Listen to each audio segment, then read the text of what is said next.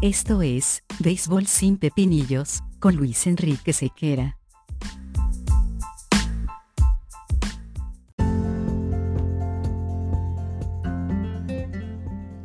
Béisbol sin pepinillos es una presentación de Vatel. Despierta el sabor con Vatel.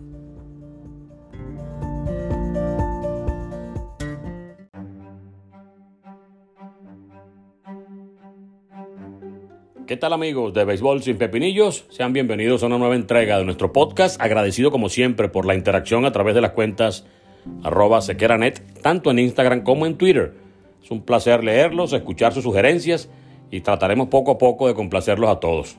La gente de Portugal, muchos venezolanos por allá en ese país, en Chile, en Argentina, en México, en Estados Unidos y por supuesto en Venezuela, hacen que día tras día nos sintamos más comprometidos en llevarles un poquito de nuestro pensamiento de béisbol para que complementen junto con otras personas que también hacen un trabajo similar toda la necesidad de béisbol que tienen los venezolanos que están fuera de nuestras fronteras.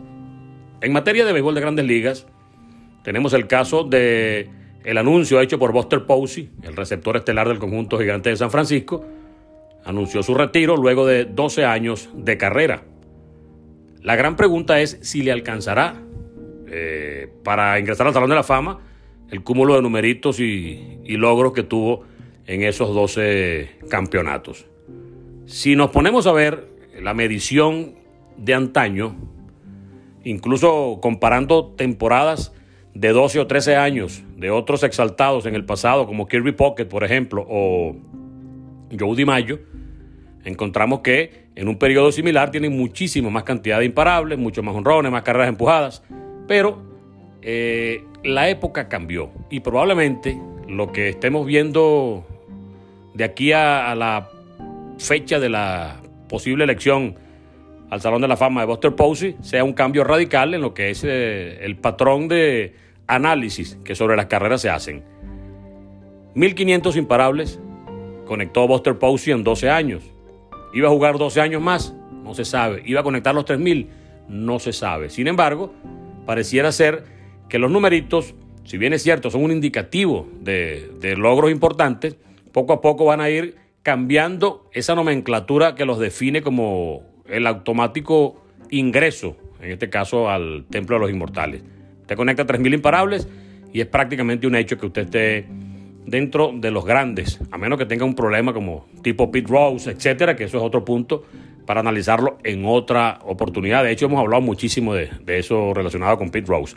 Sin embargo, volviendo al caso de Buster Posey, novato del año, tres campeonatos de serie mundial, más valioso en una serie mundial, campeón bate, siete juegos de estrellas, eh, galardones que muchos en una carrera más larga no consiguen. Entonces, pudiera, repetimos, estar cambiando la forma en la cual se, se mide el rendimiento, la efectividad y el nivel estelar de un pelotero. Que decida él no jugar más para dedicarse a su familia es algo perfectamente válido. Ya tiene el dinero necesario, ya tiene la forma de vivir tranquilo y decidió, pues, en lugar de estar viajando y teniendo la sacrificada vida de un pelotero, decidió dedicarse a su familia. Muchos eh, quisieran haber hecho eso, perderse la infancia de los niños es bastante difícil, él tiene cuatro muchachos, entonces me imagino que ya hizo el trabajo de ausentarse, ya hizo el trabajo eh, de, buscar el dinero y de poner a toda la familia con la posibilidad de vivir cómodo para siempre, entonces decide eh, ponerle fin a su carrera. Ahora, cada vez serán menos los potenciales eh, jugadores que lleguen a los 3.000 imparables. Cada vez serán menos los lanzadores que puedan optar a 300 victorias. E incluso las victorias están un poco devaluadas en cuanto a, lo que es el, el, el, dimensionamiento de un lanzador como muy completo, muy exitoso. O sea, se toman en cuenta otros parámetros de medición, otros numeritos que eh, complementan de alguna forma o amplían los tradicionales que en materia de picheo se han llevado. Entonces, no es de extrañar que si cambia el parámetro de exigencia en cuanto al número de imparables, que si cambia el parámetro de exigencia en cuanto al número de victorias, si son otras las cosas que se toman en cuenta para elegir a un jugador al Salón de la Fama, muy probablemente tenga también un, asidero el hecho de que ya veremos cada vez menos jugadores que duren 20 años jugando en el mundo de las grandes ligas. Por eso eh, no es raro ni, ni asombroso o descabellado que una vez que se cumpla el lapso de los cinco años, a partir del día del retiro de Buster Posey, termine ingresando al Salón de la Fama y sea, como una vez el propio Posey impuso una regla para que no existiesen las colisiones en un plate, pudiera también eh, marcar un parámetro del de, eh, ingreso contemporáneo a la tan codiciada parte inmortal de, de Cooperstown. Así que muy probablemente sí sea exaltado al Salón de la Fama Buster Posey por los logros en tan poco tiempo. O sea que pareciera que lo que a muchos le lleva 20 años o más, a él le llevó solamente 12. Solo que no concretó esos numeritos que antes se consideraban como los milestones, son los números redondos para garantizar el ingreso a Cooperstown. A mí me gustará siempre el que conecte los 3.000 y el que tenga los 500 honrones y todo eso. Pero eh, hay que adaptarse a los cambios, hay que convivir con ellos y no podemos estar luchando constantemente contra eh, la llegada de una nueva forma de medir el rendimiento de un pelotero. ¿Usted está de acuerdo con esto? Arroba sequeranet, tanto en Instagram como en Twitter. Y si no está de acuerdo, pues también puede escribirlo sin ningún tipo de problemas. En otro punto, en las mayores, una vez conocidos los resultados de la entrega de los guantes de oro, eh, comenzó el eco de muchos latinoamericanos a decir que, robaron a Salvador Pérez, que lo de Murphy no era suficiente, que, que él bateó más. Entonces, el que bate no tiene nada que ver con la defensiva, que es lo que se está entregando o resaltando con la entrega del guante de oro. El 75% de esa responsabilidad de votantes recae sobre los coaches y los técnicos, que no pueden votar ni por otra liga, ni por, eh, ni por pelotero de otra liga, ni por pelotero de su propio equipo. Entonces, ese porcentaje les deja la libertad y la discreción a los técnicos y los coaches para escoger a quienes son, a su juicio, acreedores al guante de oro. En el caso muy particular de Salvador Pérez, no hay que llevarse eh, por esa estadística que muchos consideran ya obsoleta, como es el, porcentaje de fildeo. Ahora hay otras cosas que se toman en cuenta, independientemente del número de innings que se trabajen, eh, el porcentaje de, eh, de individuos que, que, son retirados en las almohadillas. Recuerden que no solamente es responsabilidad del receptor cada vez que un hombre sale al robo. Si el pitcher es de movimiento muy lento, entonces la tendrá mucho más difícil el receptor para hacer un out en segunda y en consecuencia tú no debes recargar sobre ese receptor la responsabilidad de una base robada. Por eso que es una estadística medianamente imprecisa con respecto a quién de verdad tiene eh, la responsabilidad cuando un jugador se estafa una almohadilla. También están nuevas medidas, el framing, eh, que es más o menos el enmarcar los picheos para convertirlos en strike. Antes le decían más o menos el mascoteo. O sea, eso también se mide. Y esa estadística también tiene un peso muy importante hoy día. Está en lo que llaman el DRS, que son las, carreras que se salvan eh, o que se impiden para ganar juegos de pelota. Según ese DRS, eh, eh, uno de los peores de la historia es Derek Jeter, con menos 162 y con todo eso casi fue unánime su ingreso al Salón de la Fama. Pero eso es otro punto también. Estamos hablando de los receptores. O sea que no solamente se miden los puntos básicos que, que, siempre se tomaron en cuenta para entregar un guante de oro. Aquí ya hay otras métricas, hay otros numeritos, hay otros factores que complementan todo lo que se analiza para definir si un receptor en realidad eh, es tan bueno o tan completo como para merecer el guante de oro. Evidentemente, Salvador Pérez es un gran receptor, lo ha comprobado a lo largo de toda su carrera y seguramente una vez que comience a mejorar ciertas métricas en las que estuvo en cierta desventaja con respecto al ganador final de la Liga Americana, que es Sean Murphy, entonces probablemente vuelva Salvador Pérez al estrellato defensivo que lo vuelva a catapultar como el guante de oro eterno en la Liga Americana mientras él esté en acción. Pero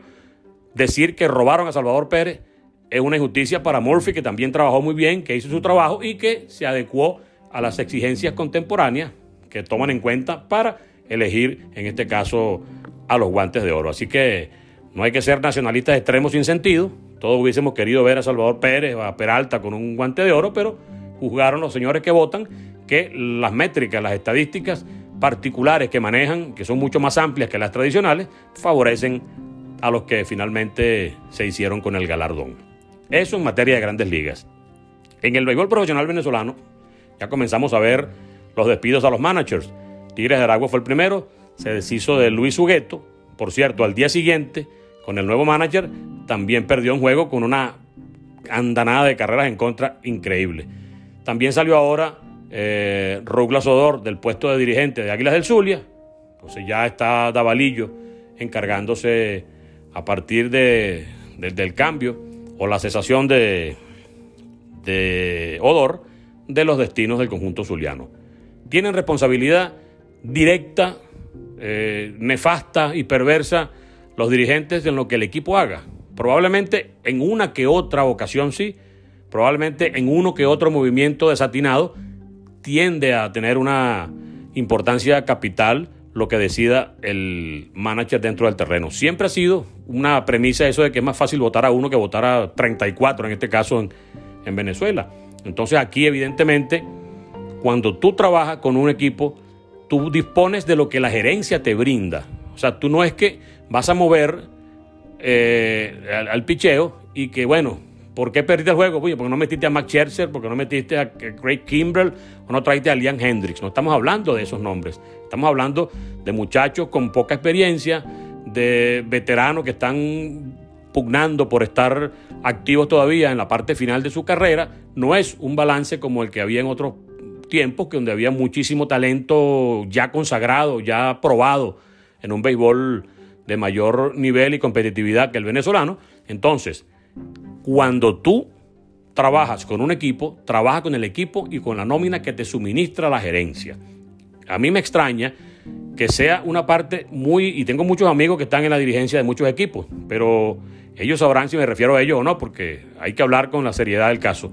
Pero muy pocas veces un eh, dirigente dice, bueno, yo armé ese equipo débil, con importados que no son del nivel que se requiere, que no son en el complemento ideal para la plantilla de criollo que tengo, yo fui el responsable de brindarle esa nómina al manager y en consecuencia yo también fallé. Entonces me voy a votar yo mismo. Eso no lo hace ningún gerente, ningún encargado de una oficina, ni en Venezuela, ni en Puerto Rico, ni en Dominicana, ni en México, ni en las grandes ligas, ni en ninguna parte.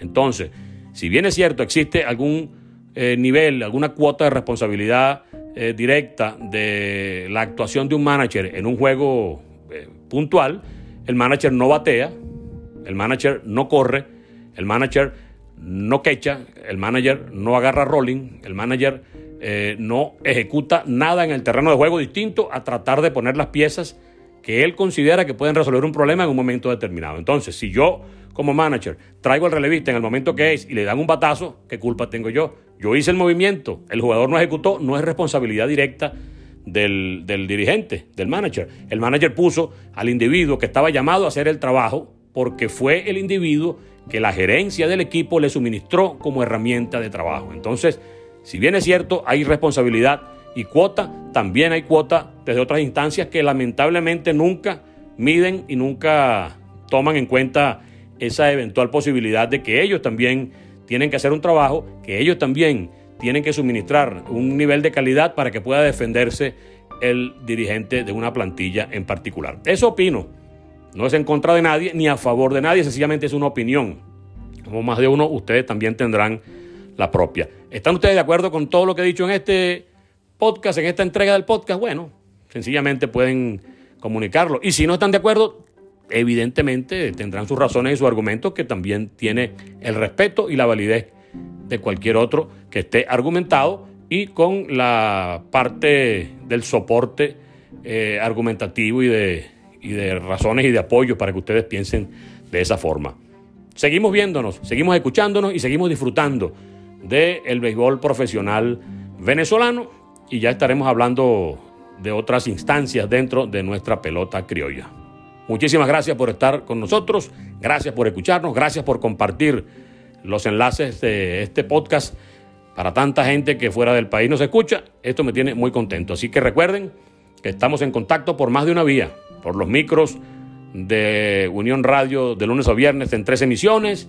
Factor Sequera, también está Factor Sequera TV en BM Sport, está ahora en el Dogout en BM Sport, además de las transmisiones eh, vía circuito radiofónico de Leones del Caracas y también la transmisión de los juegos habituales en televisión. Así que estamos bastante ocupados, por eso a veces es un poquito más de espacio entre capítulo y capítulo. Pero sin embargo, al pie del cañón, cada vez que tenemos chance, no nos olvidamos de que ustedes disfrutan también de esta plataforma para mantenerse al día en materia de béisbol. Muchísimas gracias y nos encontramos en una nueva oportunidad aquí para todos ustedes y a nivel mundial en Béisbol sin Pepinillos. Chao.